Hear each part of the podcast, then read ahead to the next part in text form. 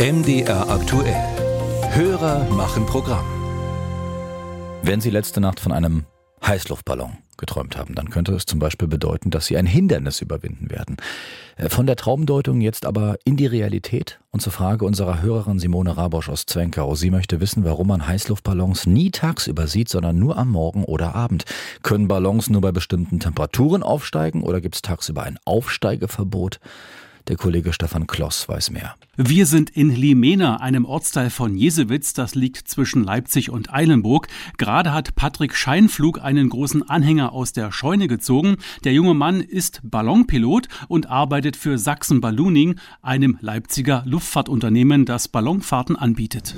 Und jetzt ist hier, stehen wir direkt vor so einem Ballonmobil, ja? Können wir da mal reingucken? Natürlich. Ach, das hier in dem großen Paket ist der Ballon. Genau, ja, die Ballonhülle ist in den Sack drin.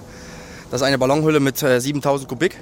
Das ist jetzt alles schon fertig für die nächste Ballonfahrt? Ist alles fertig gepackt, genau, richtig, ja. Jetzt noch die Funkgeräte rein, einladen und äh, Kleinzeug halt. Wir haben unsere Liste, was wir abarbeiten und dann geht es von hier aus zu den Startplätzen. Die befinden sich an festen Punkten, die von der Stadt Leipzig genehmigt sind. Aber auch im Umland können die Ballons starten. Den größten Platz im Ballonanhänger nimmt der riesige Korb ein. Wie viele Leute passen in den Korb eigentlich rein? In den Korb passen 10 plus Pilot. Hier ist das äh, Pilotenabteil. Und da drüben das Passagierabteil, zwei Stück, als getrennt jeweils hier fünf und dort fünf. Also für alle Platz. Wieso sagen Sie Pilot? Ballonfahrer sind das Piloten? Ja, man muss ja richtig einen Pilotenschein äh, absolvieren, um überhaupt Ballon fahren zu können. Mhm. Also bei YouTube ein Video anzugucken, das reicht leider nicht. Mhm. Die Ausbildung zum Ballonpiloten dauert ein bis zwei Jahre mit Theorie und Praxis. Die Lizenz muss auch regelmäßig erneuert werden. Heute allerdings bleibt der Ballon verpackt auf dem Anhänger. Es ist zu windig und damit kein Ballonfahrerwetter. Welche Wetterbedingungen braucht eigentlich ein Ballon? Ja, grundsätzlich erstmal schönes Wetter. Ne? Also Sonnenschein ist natürlich immer am schönsten, haben wir natürlich nicht immer.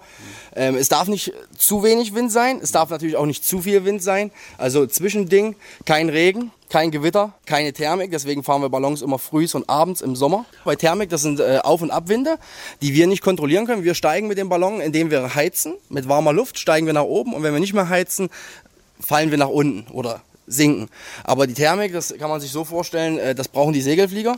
Mhm. Das sind Thermikblasen, damit können die sich hochtreiben. Für uns wäre das natürlich lebensgefährlich. Wir steigen, wann wir das wollen und wir sinken auch, wann wir das wollen. Ne? Kontrolliert. Und mit Thermik wäre das unkontrolliert. Im Winter gibt es keine Thermik können wir den ganzen Tag Ballon fahren. Und wie lange dauert dann so eine Ballonfahrt? Auf alle Fälle eine gute Stunde.